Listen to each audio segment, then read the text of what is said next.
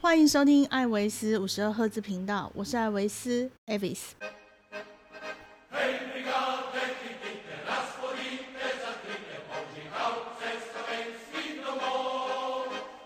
家好，今天过得好吗？这集的节目呢，依旧是巴尔干半岛的天龙国斯洛维尼亚的下集。那这一集呢，我们就会讲几个主要的斯洛维尼亚的景点，呃，就是城堡、湖中教堂，还有骑士与公主的浪漫景点布雷德湖。那还有传说中恶龙居住的地下洞穴波斯多伊纳钟乳石洞，以及屹立在悬崖峭壁上的城堡埃兹拉姆骑士的故事，有着浓浓奥匈帝国情怀、怀旧又让人放松的海滨度假城市玫瑰港。那我们第一个要讲的呢，就是布雷德湖哈。布雷德湖呢，我只有几个建议。如果你是要度蜜月，或者是想要求婚，这真是个好地方。好，那我们来讲讲为什么呢？哈，第一个，布雷德湖呢，它的长度是两千一百二十公尺，宽呢是一千三百八十公尺，呃，最大的深度呢是三十公尺，那它面积有一点四五平方公里，其实蛮。区域蛮大的，那海拔高度才四百多公尺而已，比日月潭还要低。日月潭是七百多哈，那可是你可以在湖面上看到斯洛维尼亚的最高峰哈，特里格拉夫山，也就是他们国旗上面那一座山。那个山的地位大概跟我们的玉山差不多哈。那布雷德湖呢，是斯洛维尼亚最美丽的冰川湖。其实我觉得它应该也是欧洲。美丽的湖泊中的其中一员呐，哈，那这个湖面呢，非常非常的漂亮，四周都是环山的，基本的雏形呢，跟我们的日月潭很像。那只是它多了一个，它湖中心有一个天然的岛屿，哈，叫做布雷德岛。那岛上呢，还有盖了一个教堂，是斯洛维尼亚人最喜欢、心目中最想要的 checklist 的，就是有一天结婚，我可以在这个教堂办婚礼的其中一个教堂。那这个教堂也是大家都会去的。所以我们来说说，来到布布雷德湖呢，大部分的人会做的事情，第一个，我们要上教堂。好，那第二个上教堂的方式只有一种，就是搭手摇船。好，这是平底的手摇船，所以我们要先去找船夫。那这个手摇船呢的船夫呢，在布雷德湖经营呢，是只有几个限定几个家族来经营的，就是呃。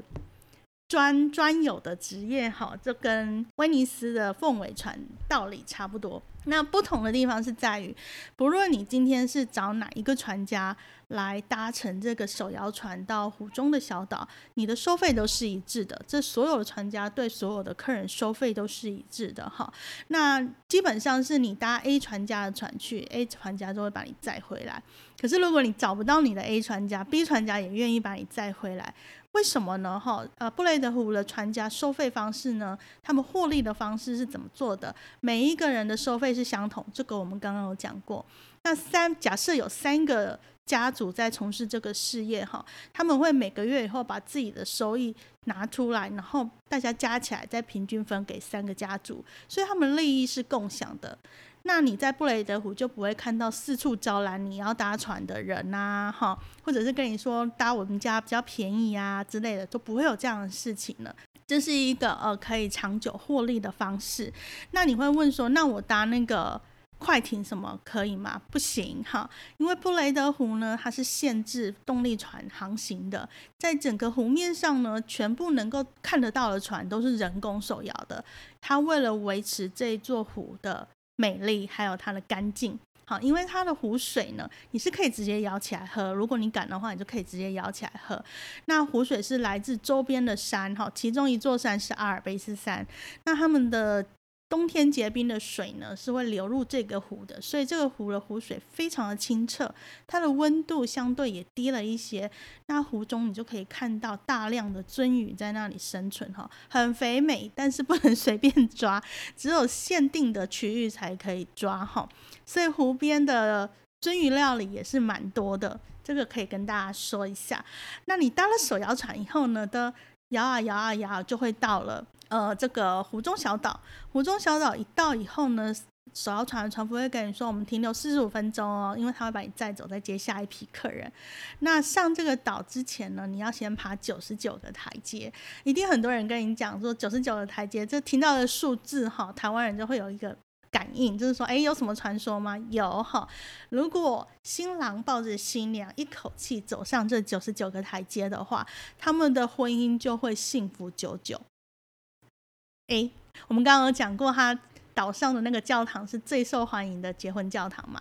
那你会好奇有多少新郎这样做？哦，我目前为止遇过了三次的婚礼，在这个湖中小岛上面，但是呢，没有看过哪个新娘是哪个新郎是抱着新娘走上去的。因为九十九个台阶真的是有点，你的体力要很好啦。但是我带过一团，我们台湾有一个。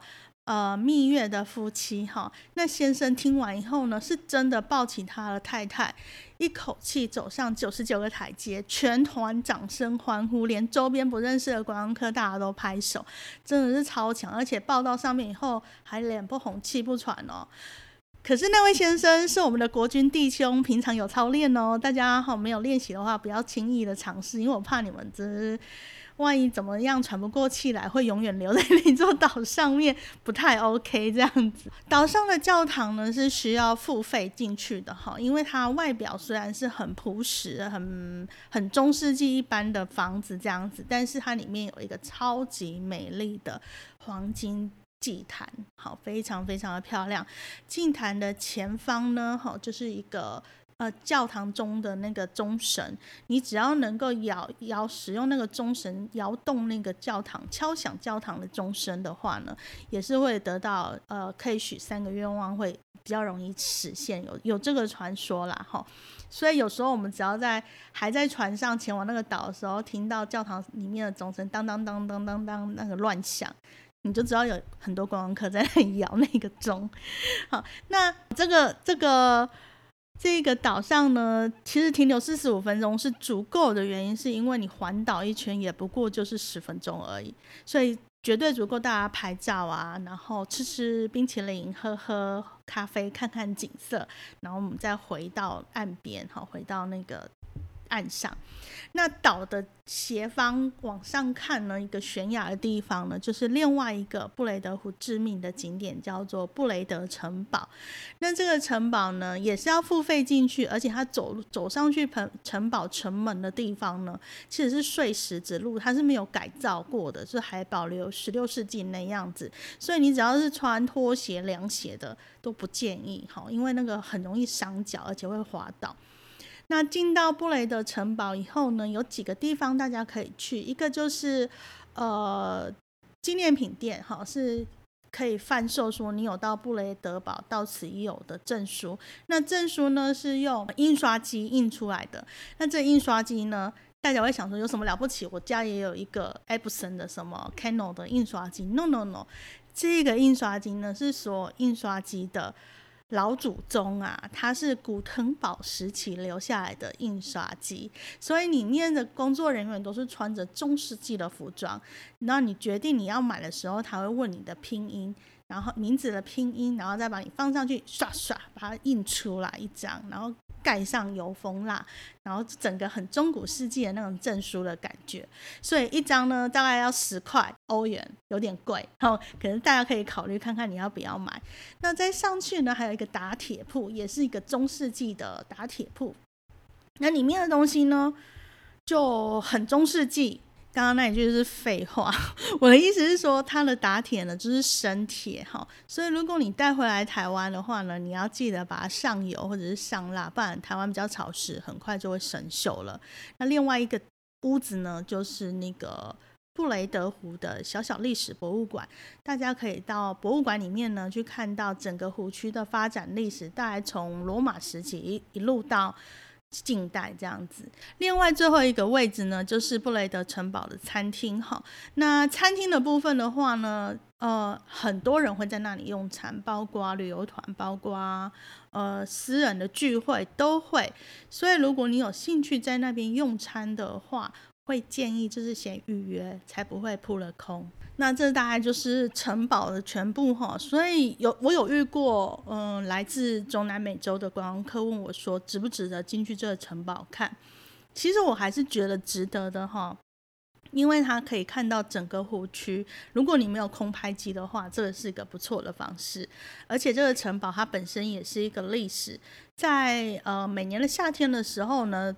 布雷德湖区也会办一个中古世纪的集会，所有参加的人、摊贩什么都是中古世纪的呃模式，穿的衣服啊，或者是做法都是中古世纪的，所以有兴趣的人也可以选择在夏天的时候到哈，那活动会比较多一点。另外呢，哈，因为夏天它是一个呃斯洛维尼亚人会直接想要到的度假的地方，就像日月潭一样嘛，我们刚刚有说，所以呢，它的水上活动很方便。我们有讲那个它的湖长宽都有一公里以上，所以呢，它有办过几次的世界蜻蜓比赛。那它的蜻蜓中心的设备呢，就非常非常的好，不限制只有选手可以使用，就是一般的游客到那里你也可以租借哈。呃，有兴趣的可以看一下我的 IG 或脸书，我会放那个图片上去。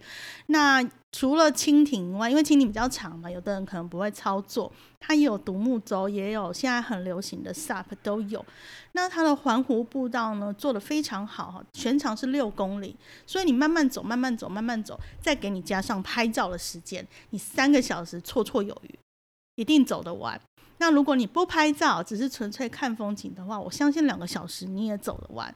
那我自己的习惯是，呃，我会早上早一点起床去晨跑。它步道做的很好，所以你不用跟车子啊抢道什么的。所以早上去晨跑的人还蛮多的哦，就一路要一直打招呼，说 “hello”，“good morning”，就觉得很累，就是跑步还要一直打招呼。可是因为人家会跟你打招呼，你也要跟他打招呼这样子，所以它其实是一个很休闲、很休闲的地方。我觉得只有住一个晚上是可惜的。但因为它可以让你完全的放松。如果自由行的话呢，我会希望大家可以住个两个晚上，至少两个晚上，你会沉醉在那个风景里面，空气真的好，水真的清澈，没烦没恼那种感觉。但是冬天呢，它也很漂亮哦。冬天的时候，布雷德湖是会结冰的，而且呢，他们当地的市政府会在那个结冰的冰层比较厚的地方围一个圈圈起来，作为冰刀场，你可以滑冰，可以在那里滑冰。那那背景呢，就是湖中的。那座岛当然是不可能滑到那个岛了，因为那中心可能冰层不够厚，或者是没有完全结冰。但是你拍照的时候就是超童话跟超浪漫的，因为你旋转在那里滑的时候，你就可以看到湖中的小湖中的小岛在你的不远方，然后抬头看又看到了城堡，然后又下着白色的雪，超美丽的。而且它周围环山嘛，其中一两座山上面都还有雪场，所以晚上你还可以看到我们点灯，就可以看到非常漂亮的雪道，大家在滑雪。所以冬天如果你不怕冷的话呢，我也会建议说冬天千万不可以放过这个地方。另外呢，如果你是很喜欢历史性的人。的东西的人的话呢，建议在布雷德湖的时候，你可以选择要去住 Blade Villa 哈。Blade Villa 呢是一个非常具有时代感的东西，在奥匈帝国的时候呢，它是一个贵族的度假别墅。那进到南斯拉夫时期的时候呢，它就是迪多的招待所。呃，基本上是跟日月潭的寒碧楼或者是阳明山的招待所那些是一样的性质，所以它的位置最好，view 也是最好，那空间也是最大的，但是里面的设施不会是最新的，不会是呃各大什么。呃，for 四季的四季连锁饭店啊，或者是 IHG 万豪之类的连锁饭店的那种你习惯的那种那种装置，但是它是属于精致的，而且呢，它在二楼的宴会厅，我会建议大家去去看的话呢，就是它的壁画很漂亮。那壁画画的是南斯拉夫人那时候打赢了德军，然后建立南斯拉夫的一个壁画。那长旗的那一个年轻人呢，听说画的就是年轻时候的迪托。有时候你也会看到那个大厅被关起来，是因为他们当地的电视台也会借那一个场所来做一些访问或专题的报道，所以是还蛮有历史性的一个旅馆。如果你可以订得到的话呢，可以去住一晚，因为它位置是最好的。一个晚上双人房的话，大概是一百八十到两百欧左右。Heiliger, deck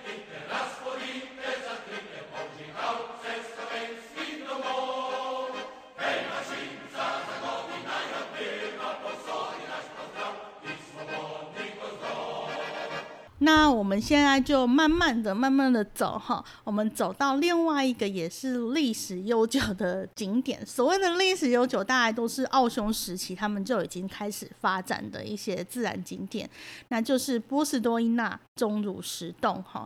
为什么会有这个可以参观的原因呢？是因为整个斯洛维尼亚呢，它有一半以上的国土呢，都是属于克斯特地形。克斯特地形就是石灰岩地形，所以这种地形呢，就是它的地貌不适合耕种，没有办法做农作，因为它会有奇怪的山啊、土地的那种隆起的石头。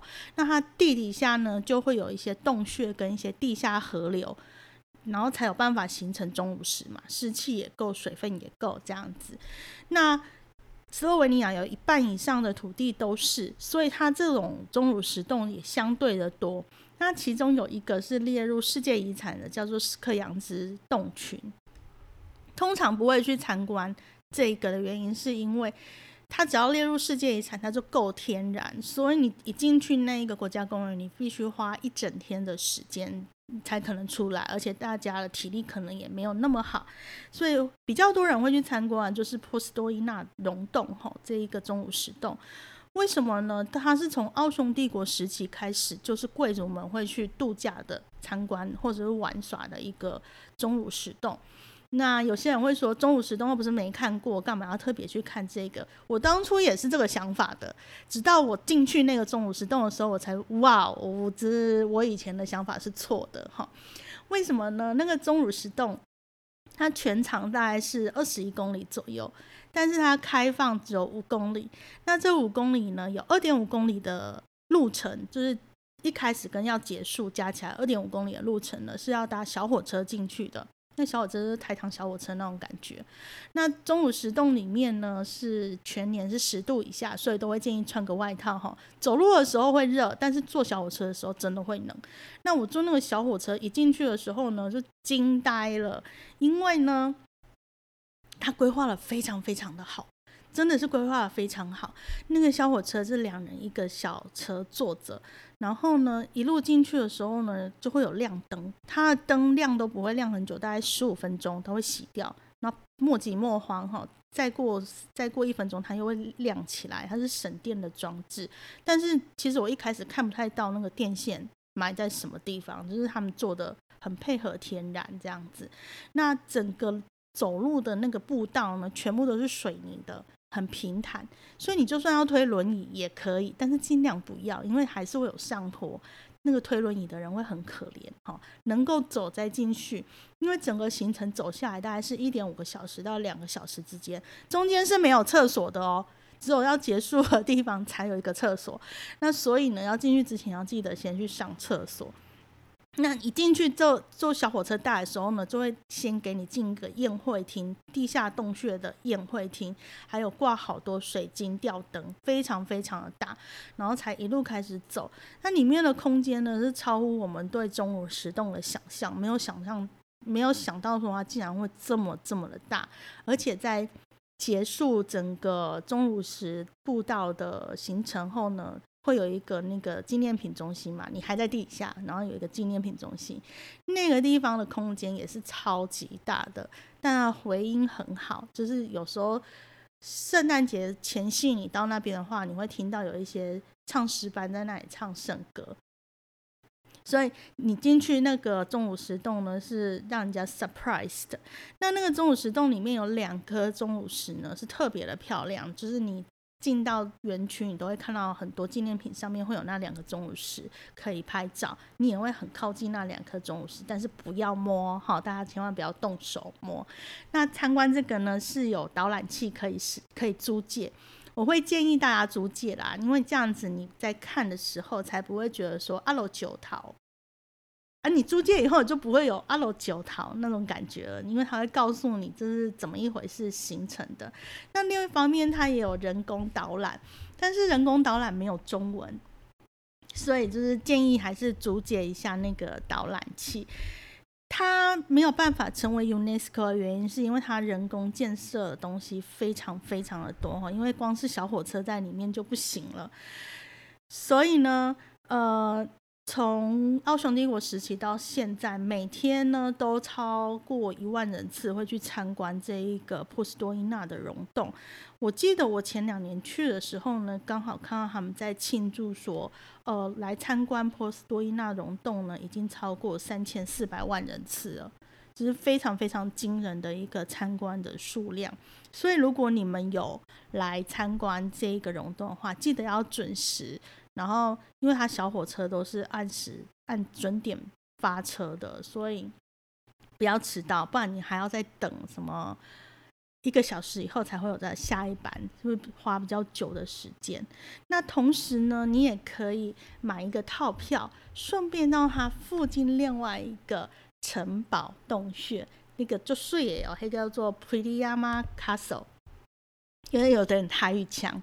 就是 Pretty Yama Castle 加 Yama 哈，Yama 是洞穴的意思，你会常常在波斯多伊纳或者是 Pretty Yama 看到，就是 J A M A 是洞穴的意思。那 Pretty Pre 的呢就是前方嘛？如果大家念英文有记那个字根字首的话，就会知道 Pre 是在前面的意思。所以在洞穴的前面后面加 Castle，就是在在洞穴前面的城堡。那城堡呢，就是悬挂在。一百二十公尺高的悬崖中间，正中间，它已经盖了八百年了。那因为它附近都是喀斯特地形，所以其实城堡的内部呢，就是不同的洞穴，然后它底下还有不同的隧道。然后那个时候呢，呃。讲最有名的故事就是，他曾经有一个骑士是这个城堡的主人，他叫做艾拉泽姆哈。他在跟帝国军队对抗的时候就被围攻起来。那帝国军队会觉得说，我把你围起来，你出不来，你就没有东西吃了。可是他们忽略了就是地形的问题，它底下很多那个洞穴啊、地下河啊、隧道啊，所以他们是从那些隧道出去以后再把食物运进来。曾经就有一个玩笑就是。帝国军队说啊，他一定快饿死了。可是那个骑士在里面吃了当季最新鲜的水果。那最后是怎么被攻破的呢？当然就是自己的人背叛自己人，他才会被攻破啊。就是被阿拉泽姆的一个仆人背叛哈。那这个城堡呢，有些人一看就很眼熟，那是因为他曾经出现在成龙的电影里面过。那我对这里的印象呢，就是。他外面小农卖的葡萄酒很好喝哦，如果大家有看到小农在卖葡萄酒的话，可以跟他买一两瓶来喝，超好喝又便宜，好不好？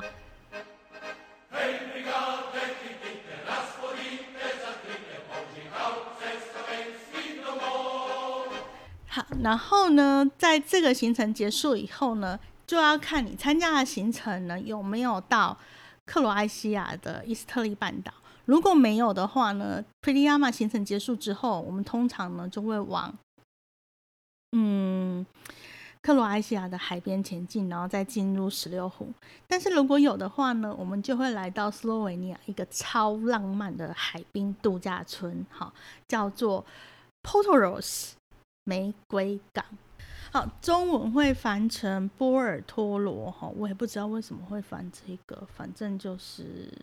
翻了翻译嘛，哈，Portos，如果你用英文来看的话呢，Port 就是港口，Rose 就是玫瑰，所以它是玫瑰港的意思。那这个城镇呢，你抵达它的时候，其实你是从山坡的公路上往海海平面走，所以你会看到很漂亮的一个海湾。海湾周边呢都是呃度假村、度假饭店。那它在拉棍的位置，就是拉棍要怎么形容？嗯，就是海边会有一个一个一个度段区是可以让人们去游泳很安全的那个区域哈，然后呢就会有沿路很长一条很很长的步道呢，全部都是呃服饰店呐、餐饮店呐、酒吧啊，露天的，他们很喜欢露天的。好，隔着马路就另外一边就是全部都是饭店。那这边呢的 Podros 的度假从奥匈帝国时期就开始了，所以其实这边讲德语的观光客非常非常的多。那它的饭店呢的水疗设施也非常好，所以如果你住在这里的话，千万不要错过他们的 SPA。每一个饭店的 SPA 设施，就是水柱、水疗那一些东西都非常非常的好。那有时间的话，晚上一定要走出去，对面的露天酒吧也有 band 的表演啊，音乐表演、跳舞啊，跟跟着一起跳，是一个非常非常放松的地方。而且海湾拍照啊，拍起来超美的。就是跟布雷德湖的美是不一样的。布雷德湖的美就是有点像童话精致那一种，但是玫瑰港的美呢，就是让你觉得有一种繁华，有点小奢华，但是你又非常非常放松的那种感觉。好，所以以上这几个地方呢，都是呃来到斯洛维尼亚不可错过的。那它途中会不会有一些呃值得逛的景点的城市？当然有，哈。当然有，但是如果你的时间有限的话呢，可以挑比较大的景点去体验一下。那斯洛维尼亚的特点呢，就是其实它全国人民的英语普及率算很高，真的很高，就是几乎大部分的斯洛维尼亚，它讲个简单的英文会话是没有问题的。这也是他们跟西方比较容易接轨的原因。为什么我会这么说呢？我们下集会进入克罗埃西亚。克罗埃西亚会讲英文的人就不多喽，所以呢，你在斯洛维尼亚你会英文的话，真的是还蛮顺畅的。那有几点也跟大家分享一下，比如说布雷德湖嘛，怎么玩是看每个人。所以如果说你们你跟你的另一半都很喜欢水上活动，但是又觉得海边太热，那我就会建议来到布雷德湖。但是如果你们是属于比较年轻的情侣，然后喜欢刺激一点的，或者是呃消费希望再更平价一点的，那我就会建议到克罗埃西亚的沿海城市的那一些度假系中心。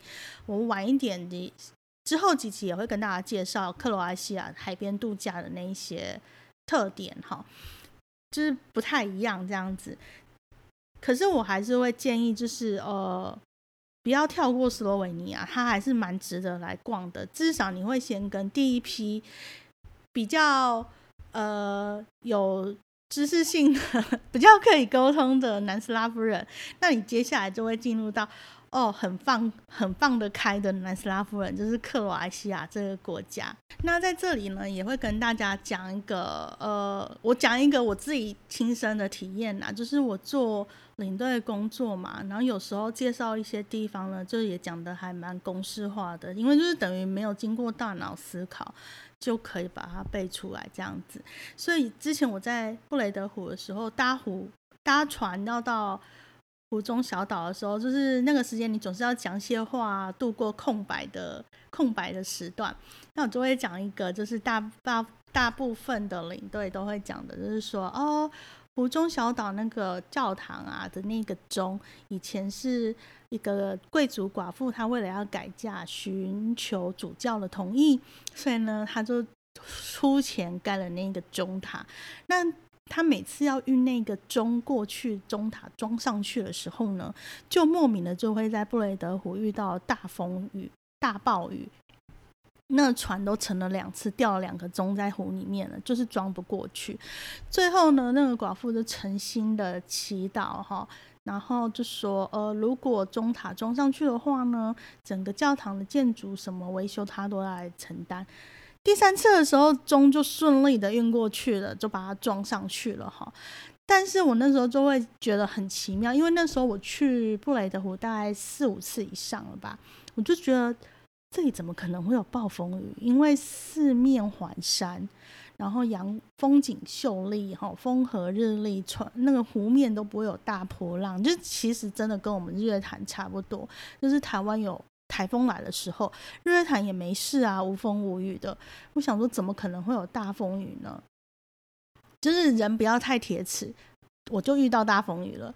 那一次呢，就是上了湖中小岛之后，就刚好看到他们在办婚礼。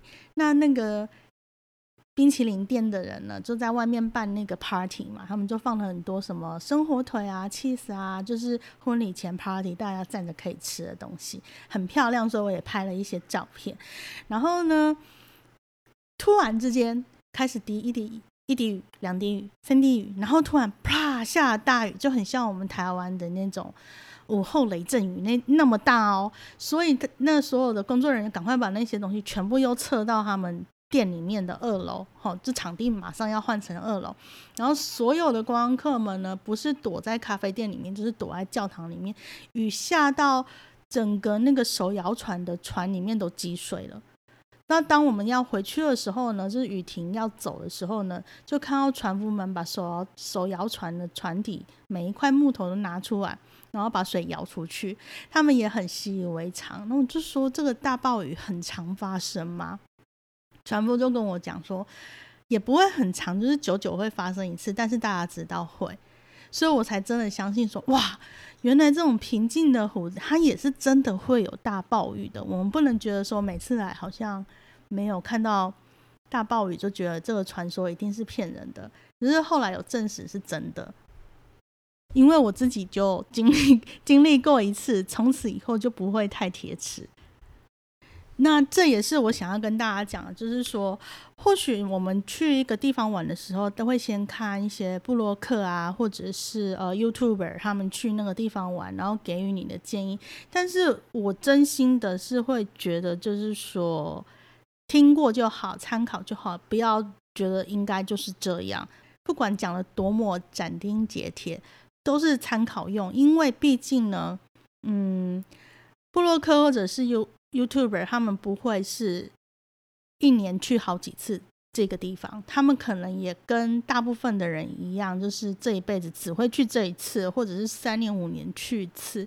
但是我们从事领队的人。我们一年可能真的去那个地方十几二十次，而且我们是四季都去，所以会知道四季发生的情况有所不同。